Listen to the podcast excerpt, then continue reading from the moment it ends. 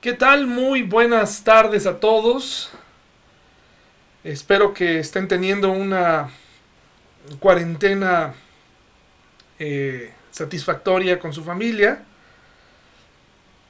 Eh, quiero comenzar este, esta grabación recordándoles que si tú eres una persona que has tenido a bien escuchar últimamente estos videos, si has estado atento, incluso si me has hecho el favor de suscribirte a este canal, que es eh, temporal, eh, te agradezco.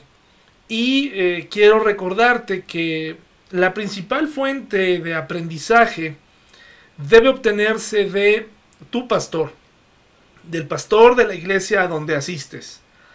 en realidad no es de mi interés formar parte de esta comunidad de pastores que suelen publicar sus mensajes. Hay muchísima eh, variedad de, ellos, eh, muchos con un excelente contenido, con mucha experiencia. Sin embargo, hay que recordar siempre que nosotros nos debemos a los pastores de nuestra iglesia local. Si tú estás optando por buscar material en otros lados, con otros pastores, eh, algo, algo anda mal. Nosotros debemos estar siempre apoyando a nuestro pastor local, a nuestra iglesia local. Entonces, habiendo dicho esto, te agradezco, te agradezco que hayas tenido a bien eh, poner este video, suscribirte a este canal, escuchar y espero que encuentres edificación para tu alma. No es de mi interés polemizar, no es de mi interés ser popular, y tampoco es de mi interés formar parte del debate doctrinal que hoy en día se da entre denominaciones. Yo eh, soy un cristiano, un pastor independiente, sin denominación, y me interesa hablarle específicamente a mi iglesia y especialmente también a aquellas personas que no pertenecen a ninguna iglesia y que tal vez no han nacido de nuevo. Para ellos también es este mensaje. Quisiera enviar un saludo muy especial, eh, animando, eh, animando muchísimo a, nuestra hermana Rebeca Recendis, quien se encuentra batallando con su salud. Hermanos, les pedimos que oremos por ella. Eh, no le llamen por teléfono porque una de las instrucciones que le dio el doctor es no hablar, así que tiene un problema en la garganta Oremos por ella, oremos por nuestros hermanos enfermos, oremos por Don Gus, que forma parte de esta población vulnerable. Eh, oremos, a él sí le podemos llamar, invitándole a que se quede en casa, ¿verdad? Es muy trabajador, es un hombre muy trabajador, sin embargo debemos pedirle que se guarde en casa por su bienestar. Eh, un saludo a los adultos mayores de nuestra iglesia, mi oración es de que todos podamos salir avantes de esto y que no tengamos pérdidas, mis hermanos. Pidámosle a Dios que nos proteja.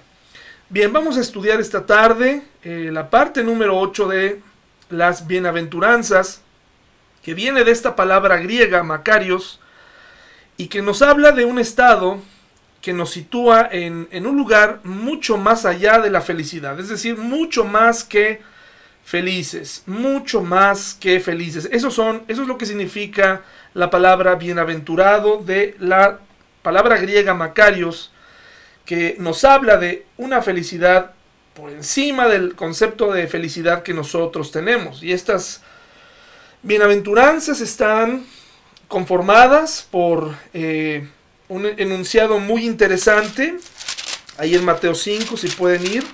Las bienaventuranzas están conformadas por estos enunciados sencillos, en donde nos habla de el estado de felicidad eh, mediante el hacer algo y la recompensa eh, es como una especie de paradoja, ¿no? Por ejemplo, bienaventurados los pobres en espíritu, porque de ellos es el reino de los cielos. De momento pareciera que ser pobre en espíritu es una desventaja, pero de acuerdo a las escrituras es una ventaja. Bueno, aprovecho también, antes de entrar de lleno, en la parte de atrás está esa eh, pantalla verde que he estado ocupando, he estado explorando últimamente para que las enseñanzas de los domingos sean un poco más eh, interesantes, creativas y de interés para también los niños de nuestra iglesia, a quien también envío un saludo. Bueno, hermanos, vamos entonces a entrar en materia mucho más que feliz las bienaventuranzas. Mateo 5 del 1 al 12. Siempre es nuestra costumbre leer todo el pasaje completo y luego hablar de la bienaventuranza que nos corresponde hoy. Dice así, viendo la multitud, subió al monte y sentándose, vinieron a él sus discípulos, y abriendo su boca les enseñaba diciendo, Bienaventurados los pobres en espíritu, porque de ellos es el reino de los cielos. Bienaventurados los que lloran, porque ellos recibirán consolación. Bienaventurados los mansos, porque ellos recibirán la tierra por heredad. Bienaventurados los que tienen hambre y sed de justicia, porque ellos serán saciados. Bienaventurados los misericordiosos, porque ellos alcanzarán misericordia. Bienaventurados los de limpio corazón, porque ellos verán a Dios. Bienaventurados los pacificadores, porque ellos serán llamados hijos de Dios. Bienaventurados los que padecen persecución por causa de la justicia, porque de ellos es el reino de los cielos. Bienaventurados sois cuando por mi causa os vituperen y os persigan, y digan toda clase de mal contra vosotros mintiendo. Gozaos y alegraos porque vuestro galardón es grande en los cielos, porque así persiguieron a los profetas que fueron antes de vosotros. Bueno, esta bienaventuranza que nos toca hoy, si se fijan, prácticamente en el versículo 10 y versículo 11, están hablando prácticamente de lo mismo. Bienaventurados los que padecen persecución por causa de la justicia, porque de ellos es el reino de los cielos. Bienaventurados sois cuando por mi causa os vituperen y os persigan y digan toda clase de mal contra vosotros mintiendo. Gozaos y alegraos porque vuestro galardón es grande en los cielos, porque así persiguieron a los profetas que fueron antes de vosotros. Aquí vemos esta paradoja. ¿Cómo puede ser alguien feliz y a la vez eh, estar siendo lastimado o perseguido en esta tierra. Si algo buscamos, si algo queremos, es precisamente, pues no sufrir, no ser perseguidos, no convertirnos en el objetivo de alguien. Sin embargo, aquí nos está hablando de un tiempo en el que aún no se presentaban persecuciones directas contra el pueblo de Cristo, contra los cristianos. Eh, la palabra cristiano comenzó con un origen poco digno, no fue un mensaje glorioso, un apodo glorioso, era un apodo, era una vergüenza. Generalmente los apodos son utilizados precisamente para demeritar o para burlarnos. Bueno, pues la palabra cristiano no surge en tono de gloria, surge en tono de burla hacia los cristianos. Entonces, ¿cómo puede ser alguien tan feliz? ¿Cómo puede ser alguien eh, pleno o más allá de que feliz? si va a ser perseguido. Ahora, esto aplica por supuesto en este tiempo, pero también aplica para nosotros los cristianos y de eso hablaremos a continuación. Aplica para nosotros en este tiempo. Es obvio que nosotros, hermanos, no estamos siendo perseguidos actualmente, al menos no en este país, al menos no en este instante de la historia. Hay lugares, sé de algunos lugares en el mundo, donde son perseguidos y sé de algunos lugares, por ejemplo en Chiapas, donde son perseguidos. Nuestra persecución realmente es otra. Algunos cristianos dicen, es que el cristiano necesita ser perseguido para despertar. Es un enfoque equivocado, hermanos. Yo le pido a Dios que no tengamos que vivir eso, porque verdaderamente sería algo muy complicado. Realmente nuestra persecución hoy en día se debe a este intercambio de ideas, de valores, esta forma de ver la vida tan distinta a como está yendo en el mundo. Es una forma en la que está avanzando eh, totalmente contraria a lo que Dios pide en la palabra de Dios. Y ahí es donde comienza nuestra persecución, ahí es donde está el problema. Porque el cristiano actual está llamado a ser luz, a ser sal y está llamado a defender su fe. Aún por encima de las autoridades, aún, aún por encima de las relaciones, aún por encima de lo que el mundo está aplaudiendo como bueno. Entonces es un reto para el cristiano, es un reto para nosotros como creyentes y ahí es donde muchos precisamente dan un paso al costado o dan un paso atrás porque no están dispuestos a pagar lo que se le conoce como el costo del discipulado. Bueno, voy a comenzar hablándoles de un mártir, un mártir eh, contemporáneo. Voy a dividir esta enseñanza en dos y voy a, voy a empezar hablando de nuestra actualidad o de un mártir de los últimos siglos. Y eh, un mártir, hermanos, es aquella persona que ha decidido dar su vida eh, por una causa, pero en realidad, eh, por ejemplo, Jesús no fue un mártir, porque Jesús otorgó su vida, es decir, se dejó atrapar. Un mártir generalmente es apresado en contra de su voluntad y en algunos momentos pues han sido torturados, han sido lastimados, etcétera. Pero al final ellos no estaban buscando morir. Es decir, si hubieran podido escapar, lo habrían hecho. No tiene ningún eh, demérito esto. Sencillamente un mártir es aquel que es acusado de, hacer algún delito en contra del Estado por sus creencias políticas, religiosas, etc. Eh, entonces, en este caso, un mártir es aquella persona que en contra de su voluntad es silenciado con la muerte. Entonces, usted conoce muchos mártires eh, en la historia, ¿no? Muchos héroes de la independencia, eh, de la revolución, etcétera, fueron mártires, porque si, si hubiera sido por ellos, hubieran seguido luchando. En el caso de Jesús no fue así, él no es ningún mártir, él se ofreció. Jesús caminó hacia el Calvario con eh, entero uso de sus facultades para cumplir una misión, era salvarte a ti, salvarme a mí y derramar y morir en la cruz por nosotros. Bueno, regresando al tema de los mártires y de estas eh, personas que fueron felices, hermanos, que fueron felices aún en la muerte, tenemos a este caballero que se llama Dietrich Bonhoeffer. Espero haberlo dicho bien. Dietrich o Dietrich Bonhoeffer.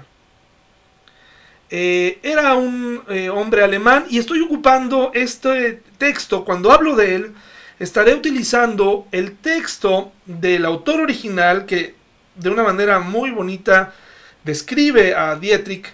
Él se llama Carlos Jesús González. Él escribió para una página que se llama Centro Alemán de Información para Latinoamérica. Por supuesto, este texto le corresponde a este hombre. No tengo el gusto de conocerlo. Sencillamente haciendo la búsqueda de Dietrich Bonhoeffer me encontré que él escribió este artículo en el 2015 que tituló 70 años sin Dietrich Bonhoeffer y usted puede ir allá en la página y encontrar más información al respecto. Así que el crédito cuando estoy hablando de Dietrich eh, se lo debemos a este caballero que se llama Carlos Jesús González en la página Centro Alemán de Información para Latinoamérica. Déjeme leerle un poco acerca de él. Fíjense, una de las cosas que atrapó mi mente es que, fíjense, Tenía 39 años cuando él murió. Y yo tengo 39 años. Es algo interesante. Me llamó mi atención porque eh, estoy por cumplir 40 años y, y vi cómo este hombre entregó su vida desde muy joven para la causa cristiana. En los 39 años que vivió, Bonhoeffer acumuló experiencias que por su dureza e intensidad lo hacen un ser atípico, casi extraído de alguna novela. En el repaso de sus memorias ubicamos al joven teólogo que con solo 21 años se graduó con distinción summa cum laude en la Universidad de Turingia. Y al aventurero que, ya ordenado pastor luterano, se embarcó hacia los Estados Unidos, país en el que habitaría por un tiempo y que recorrería de norte a sur en una suerte de road trip apostólico que lo llevaría hasta México. Dietrich Bonhoeffer, teólogo luterano alemán, es una de las figuras más brillantes y sugestivas de la reciente historia de la iglesia. Dice Mateo 5, mis hermanos, versículo 10, bienaventurados los que padecen persecución por causa de la justicia, porque de ellos es el reino de los cielos. La nueva traducción viviente dice lo siguiente, Dios bendice a los que son perseguidos por hacer lo correcto, porque el reino del cielo les pertenece. Fíjense la recompensa a esta paradoja. Quiere decir que una persona, eh, y cuando hablo de una persona, no estoy hablando de todas las personas que mueren en el nombre de Dios. Hay quienes mueren en el nombre de Dios, pero realmente no, no servían a Dios. Hay una imagen muy interesante que me gusta de la película de Juana de Arco.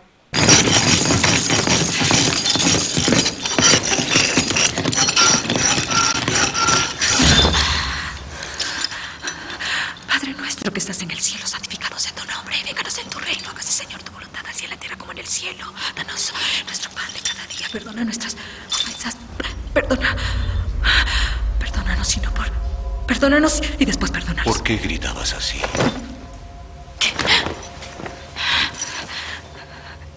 ¿Qué haces aquí?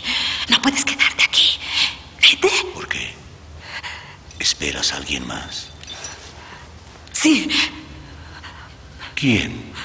Mis visiones. ¿Tus visiones? ¿Vendrán a visitarte aquí?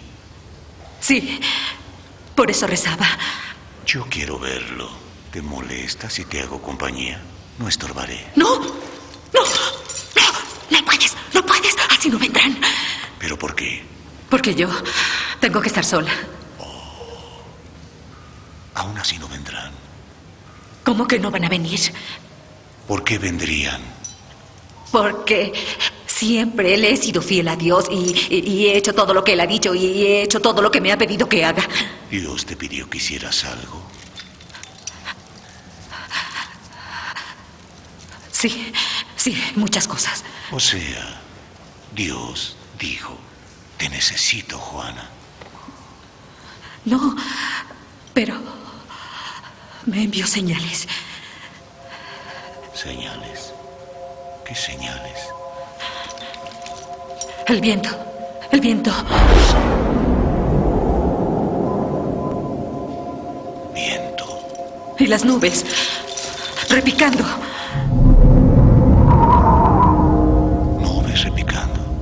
El baile, esa danza, esa danza. Es claro. Esa danza. El baile. La espada. La espada en el campo.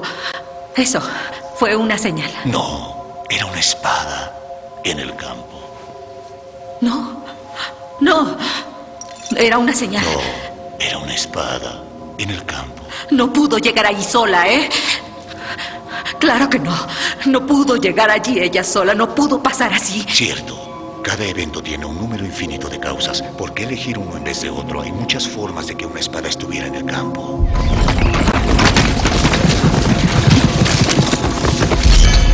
Parece una explicación muy válida. Pero ¿qué tal esta?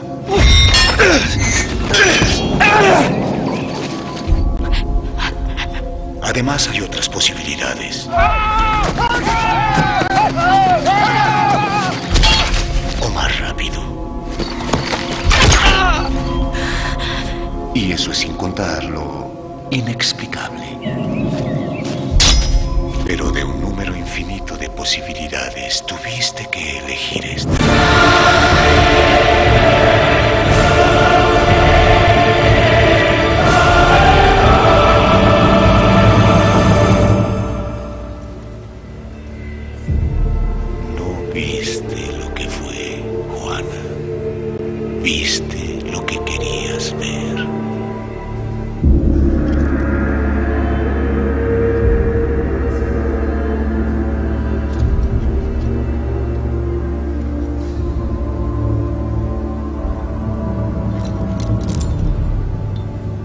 La hace dudar. Entonces, tenemos que pensar, porque realmente aquí la Biblia nos está refiriendo que todas las personas que dicen servir a Dios realmente le están sirviendo. ¿Sí? La recompensa para una persona que sufre en el nombre de Jesús es el reino de los cielos. La nueva traducción viviente dice, Dios bendice a los que son perseguidos por hacer lo correcto, porque el reino del cielo les pertenece. Esta es una paradoja exclusiva para los creyentes. Es exclusiva para los creyentes. Esto no aplica para un montón de gente religiosa que dice que hace algo para Dios o que es religiosamente devota. Está hablando para personas que tienen una característica muy especial, que son nacidas de nuevo. Son nacidas de nuevo. Eh, entonces vamos a entender que el reino de Dios, eh, usando aquí eh, en Mateo la palabra reino de los cielos, pues no es una casualidad. Mateo está usando esta referencia, reino de los cielos y reino de Dios es exactamente lo mismo. Nada más que aquí está usando una palabra distinta porque quiere darle a entender a su público, a un público especial, a un público que estaba en espera de, de que el Mesías quitara sobre ellos el yugo de esclavitud. Entonces, eh, por eso es que él usa el reino de los cielos, para darles a entender que el reino de los cielos era un reino espiritual uno de los eh, eh, significados del reino de los cielos o reino de Dios es que tiene dos vertientes. Número uno es un reino espiritual, pero también será un reino literal. ¿Sí? Es muy importante que comprendamos esto. No estamos descartando el retorno de un reino. Nosotros los que somos creyentes esperamos la segunda venida de nuestro Señor Jesucristo y queremos ver eh, la implementación de un reino de justicia a través de Jesús y su segunda venida. Esto no es una locura, es congruente con lo que dice la Biblia. Si nosotros creemos en un Jesús que resucitó, entonces creemos en un Jesús que va a regresar porque está vivo. No es una locura. Muchos creyentes han dejado de hablar de la segunda venida de Cristo por pena, por por, porque no quieren entrar en debate, pero nosotros los cristianos creemos que Jesucristo retornará, pues porque está vivo. Cuando hablamos de que Él vive, no decimos es que está vivo aquí en mi corazón, como Pedro Infante, como este, algún jugador famoso, como es que Él vive. No, no, no, estamos hablando de que Jesús está vivo de acuerdo a las escrituras y que retornará para instaurar un reino milenial y un reino eterno. Bueno, hablemos entonces Hechos 1.6, por favor. Hechos 1.6. Hechos 1.6. Hechos 1.6, mis hermanos. Dice así, entonces los que se habían reunido le preguntaron diciendo, Señor, ¿restaurarás el reino a Israel en este tiempo? O sea, ¿Vas a devolverle el poder a los judíos? ¿Vas a quitarle a los romanos finalmente este yugo que nos han puesto? Esta pregunta se le hicieron muchas veces a Jesús. Y Jesús contesta de una manera firme. Y él les dijo, no os toca a vosotros saber los tiempos o las sazones que el Padre puso en su sola potestad. Pero recibiréis poder cuando haya venido sobre vosotros el Espíritu Santo, y me seréis testigos en Jerusalén, en toda Judea, en Samaria y hasta lo último de la tierra. Entonces, podemos comprender que una de las maneras en las que nuestro Señor Jesucristo reina es a través de la iglesia, a través de nosotros. ¿Sí?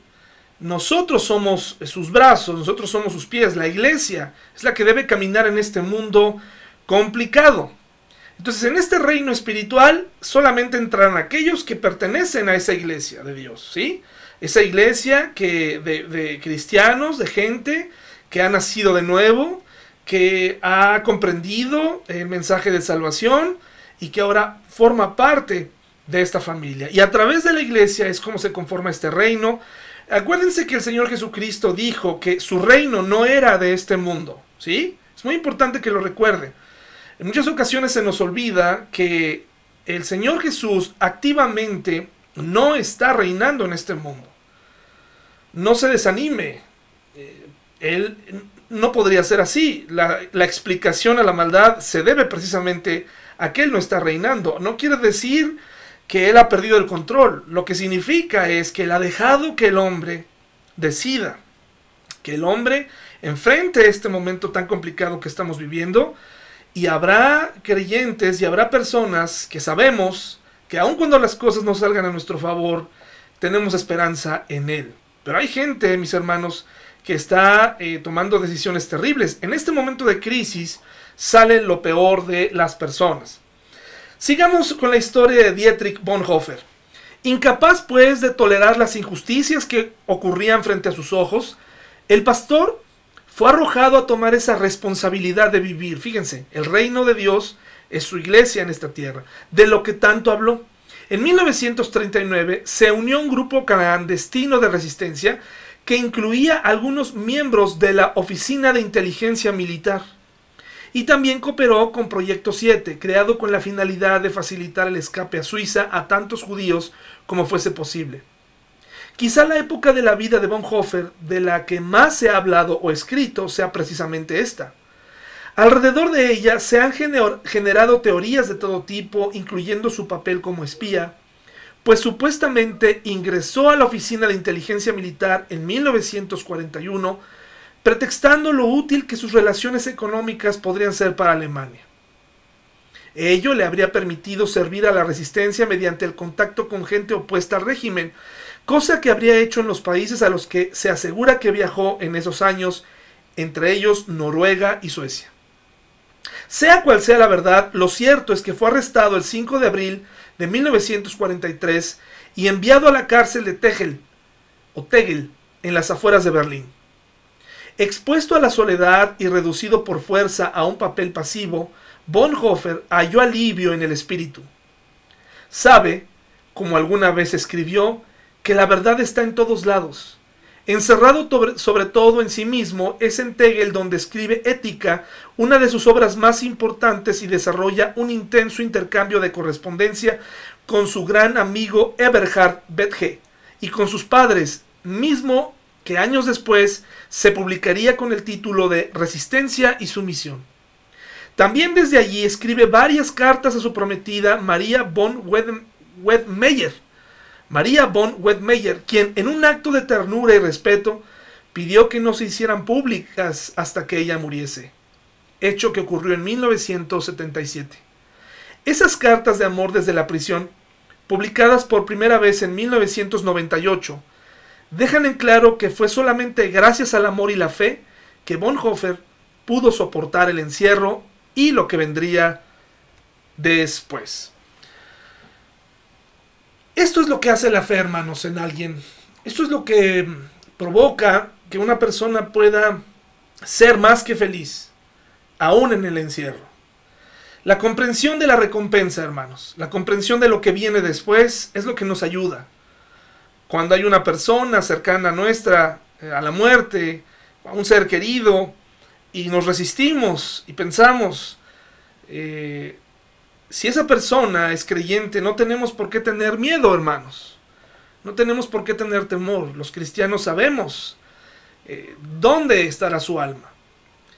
Entonces, hermanos, el reino de los cielos es un reino espiritual. ¿Dónde está ese reino? Sabemos que está en la iglesia, está en los corazones y en las vidas de aquellos que están dispuestos a someterse a la autoridad de Dios. ¿Sí? que estamos dispuestos a someternos a la autoridad de Dios. Quienes desafían la autoridad de Dios y se niegan a someterse a Él no son parte del reino de Dios. En cambio, aquellos que reconocen el señorío de Cristo y se rinden alegremente al reinado de Dios en sus corazones, son parte del reino de Dios. Cuando hemos comprendido, hermanos, que necesitamos de Dios, que necesitamos descansar en Él, que necesitamos un libertador espiritual, un Salvador, nuestra vida cambia por completo. Dejamos de dar tumbos, dejamos de estar perdidos, dejamos de rebelarnos. Ahora tenemos una razón para vivir, un mensaje del que hablar, un mensaje distinto, un mensaje de esperanza. Entonces, el primer eh, contexto del reino de los cielos es un reino espiritual. Juan Calvino, que es uno de esos primeros teólogos reformados que existieron con mucha influencia en la iglesia de nuestros días, prácticamente yo no comparto con él prácticamente nada, no creo en la predestinación. Eh, sin embargo, él dice, él dice lo siguiente, y me pareció muy interesante. La tarea de la iglesia es hacer visible el reino invisible. Ahí estoy de acuerdo con él. ¿Cómo se va a dar cuenta el mundo que, que la Biblia es real? A través de los cristianos viviéndola. ¿Cómo podemos expandir el reino de Dios? Pues viviendo, viviendo, que el mundo nos vea vivir, que el mundo nos vea soportar esta crisis del coronavirus con esperanza. Eh, se puede tener temor, se puede tener eh, este, dudas, pero no podemos quedarnos ahí. Fuimos llamados a ser luz y sal. Esto lo he estado repitiendo continuamente. Luz y sal. Este es el momento para que estés eh, siendo luz y estés siendo sal en un mundo complicado. Repito la frase de Juan Calvino. La tarea de la iglesia es hacer visible el reino invisible.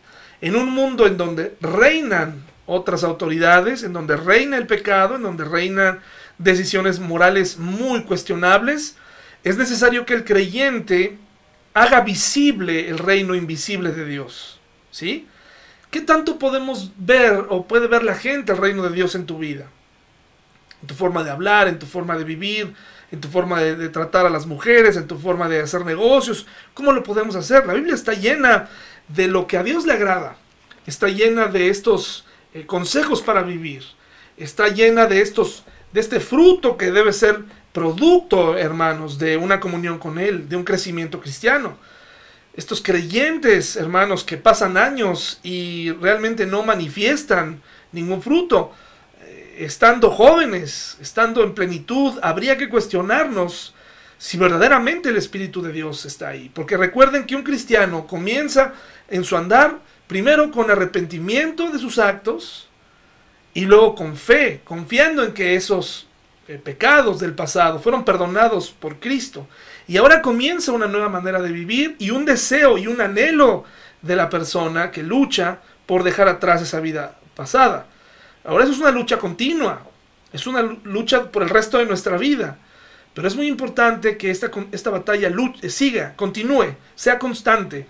No puede haber cristianos conformes, hermanos, con su pecado y decir, bueno, pues yo soy así, soy pecador y así me voy a morir. Sí, somos pecadores.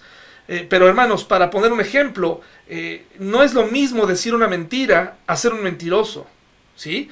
No es lo mismo eh, haber cometido un error, haber caído en adulterio, o hacer un adúltero, alguien que continuamente lo está practicando. ¿Me estoy explicando, hermano, que me estás viendo en tu casa? Es muy importante continuar esta lucha, este anhelo por agradar a nuestro Dios. Es muy importante que no nos conformemos a este mundo. Sigamos con Bonhoeffer. Su propia definición como persona dedicada a Dios no se limita a la cruenta batalla que libró contra la adhesión de la iglesia evangélica alemana a los designios del nazismo. Imagínense, qué triste, la iglesia, la iglesia cristiana adherida al nazismo y que incluyó la expulsión de feligreses que tuviesen antecedentes judíos o que manifestaran sus desacuerdos con las medidas dictadas por Hitler.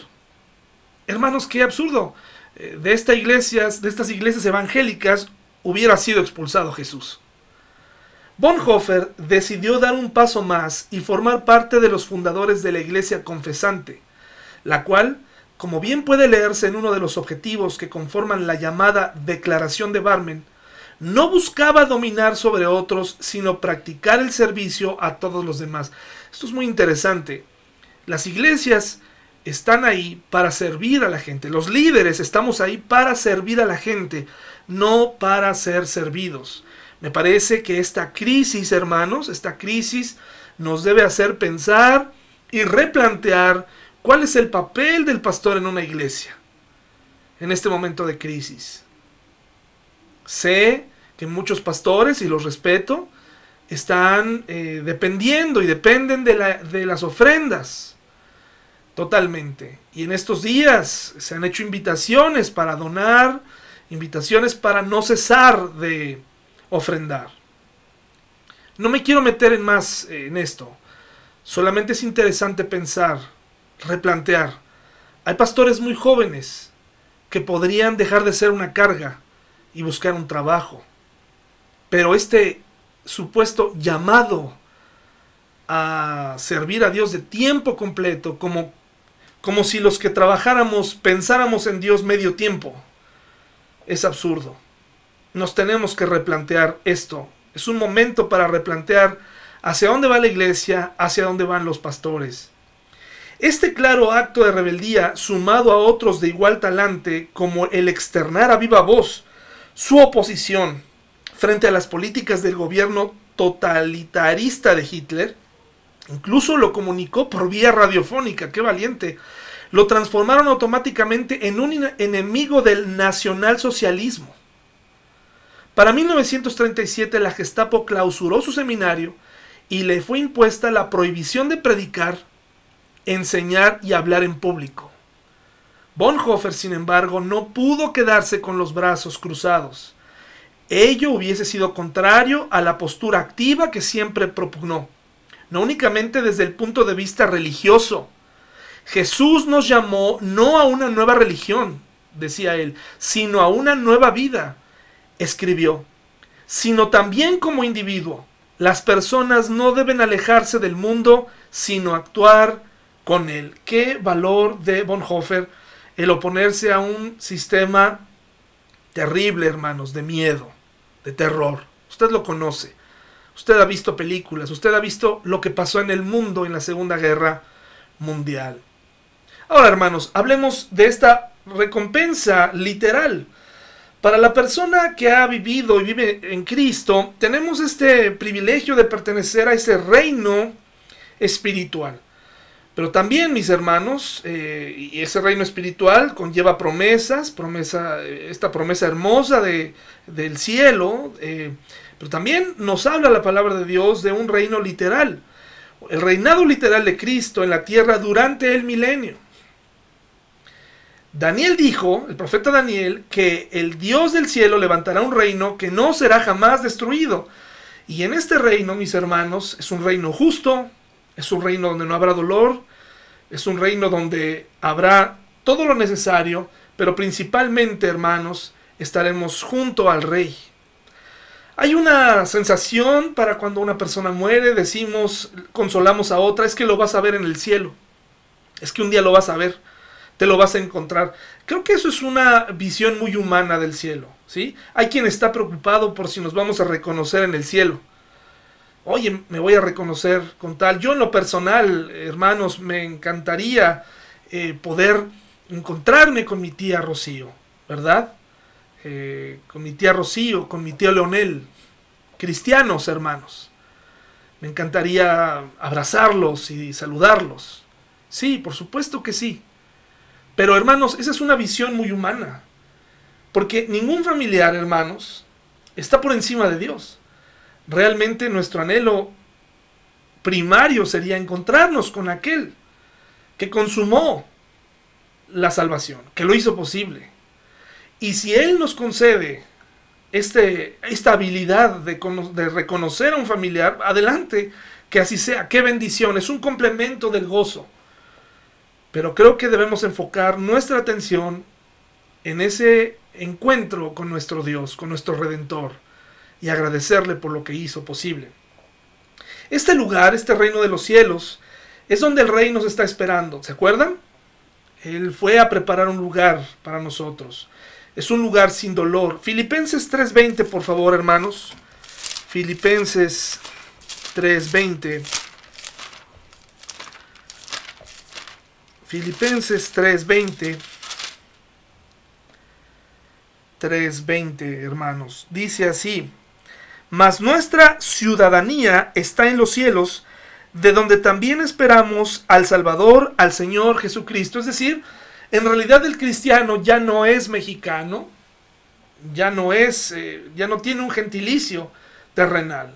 El cristiano, por encima de ese gentilicio, eh, es que nuestra ciudadanía está en los cielos.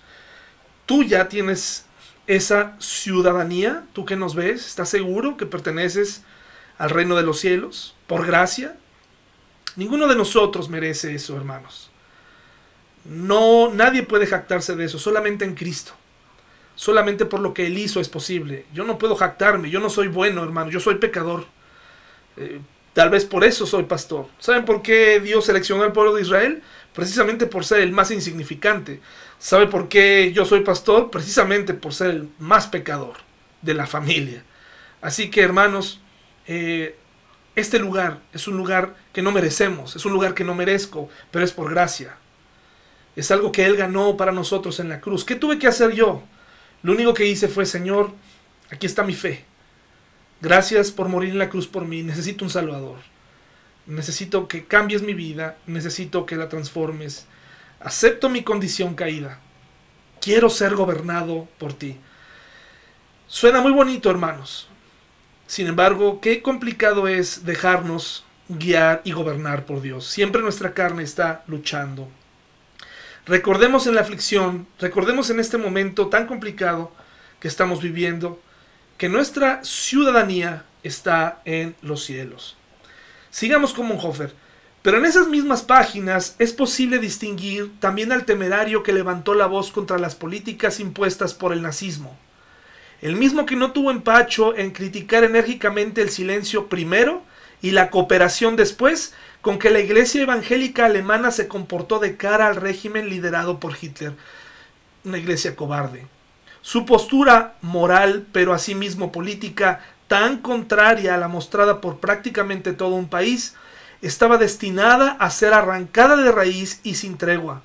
Bonhoeffer fue condenado a muerte, acusado de formar parte de la conspiración que participó en el fallido atentado contra Hitler, que tuvo lugar el 20 de julio de 1944.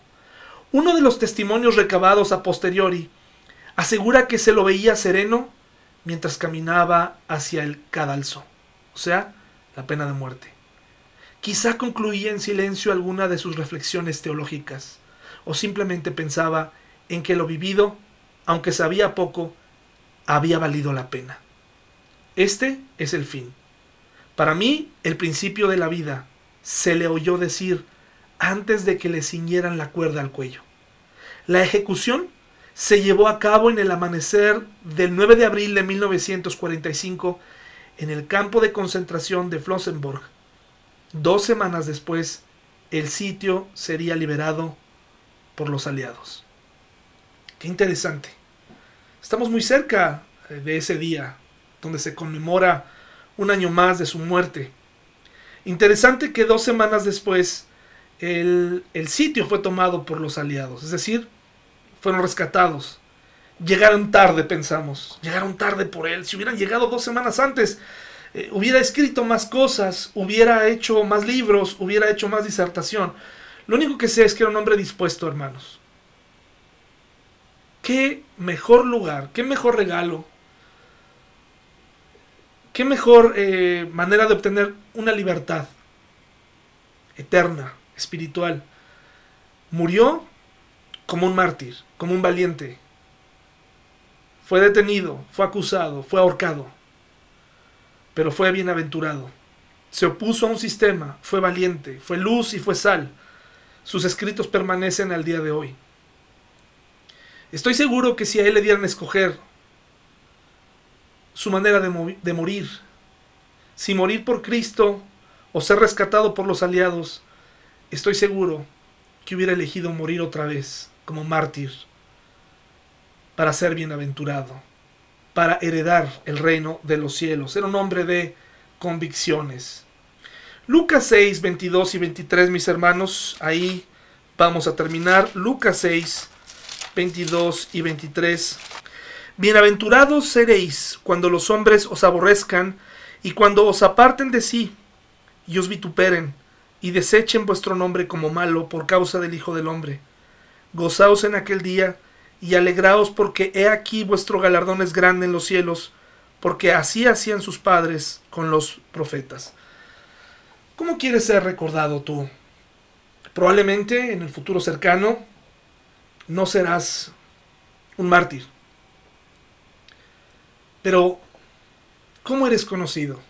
¿Por un hombre o una mujer de convicciones?